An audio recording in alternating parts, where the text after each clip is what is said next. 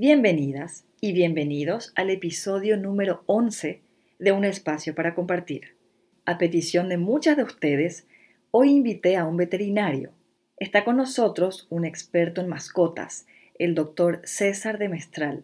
Él es doctor en medicina veterinaria, egresado de la Universidad Nacional Asunción, Paraguay. Tiene un posgrado en biotecnologías en la reproducción de Córdoba, Argentina tiene un máster en Medicina Interna de Pequeños Animales de España. Está realizando una formación en biotecnologías reproductivas de pequeños animales en Francia. Trabaja en dos clínicas veterinarias en Ginebra y es propietario de BioVet 7, un centro reproductivo de pequeños animales.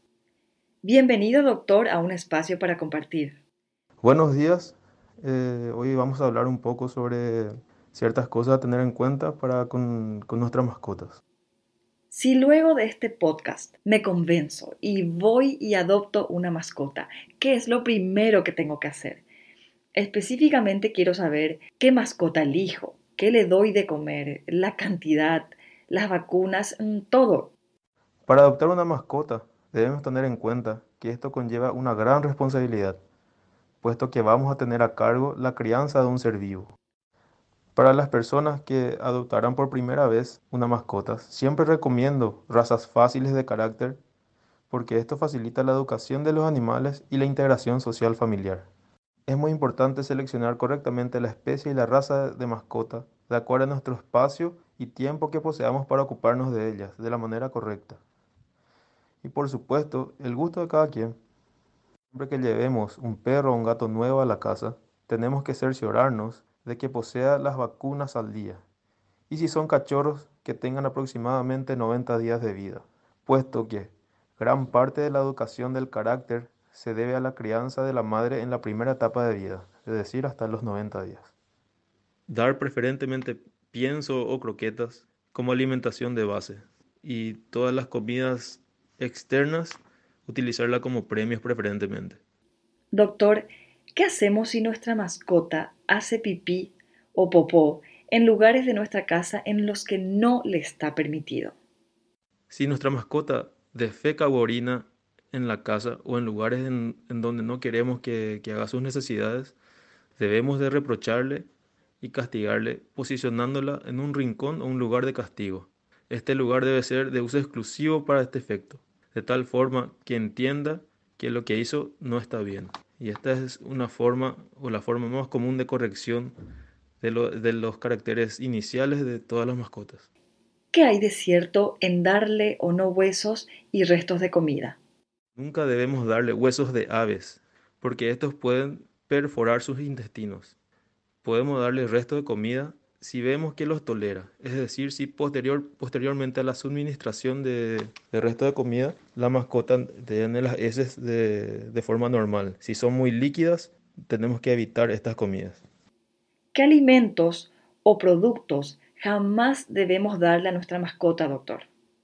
Nunca darle cebolla, ajo, uvas, aguacate, chocolate, ibuprofeno o ningún medicamento para, para humanos, porque pueden ser tóxicos y hasta ocasionar la muerte. Si accidentalmente nuestra mascota ingirió algunos de esos alimentos que citaste, ¿qué tenemos que hacer? Si ocurre un accidente y nuestro animal consume alguno de estos alimentos, tenemos que llamar inmediatamente al veterinario para que nos dé las indicaciones a seguir. Doctor, ¿y cómo tienen que ser los juguetes para nuestra mascota? Los juguetes que le demos deben ser poco fiables, lo suficientemente grandes como para que no puedan tragarlos. Un buen material para los juguetes es la goma, puesto que son blandos, pero no se rompen con facilidad. ¿Qué tengo que hacer si veo que mi mascota está como decaída, sin ganas de comer, sin ganas de nada? En caso de que nuestra mascota, principalmente cachorros, puesto que tienen el organismo mucho más frágil, estén decaídos, no coman y no beba agua, es importante llevarla al veterinario. Ya para finalizar y dejarte trabajar con tus pacientitos, ¿qué consejos nos regalarías? Debemos sacarlos a hacer sus necesidades fisiológicas unas tres veces al día como mínimo. Tratar siempre ser estricto con los horarios de sus paseos para que el organismo de nuestra mascota sea bien educado.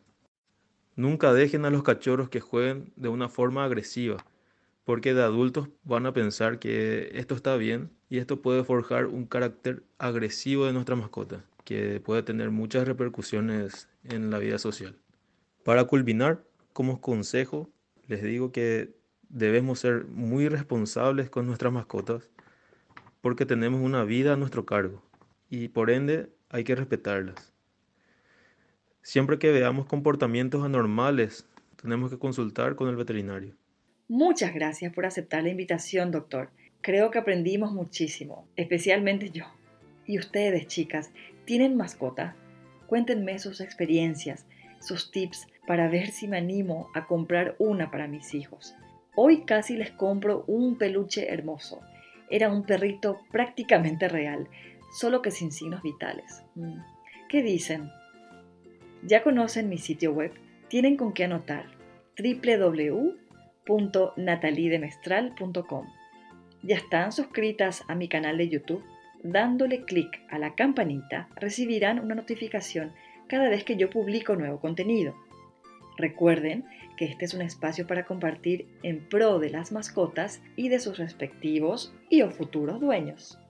Gracias por estar aquí y hasta el próximo episodio.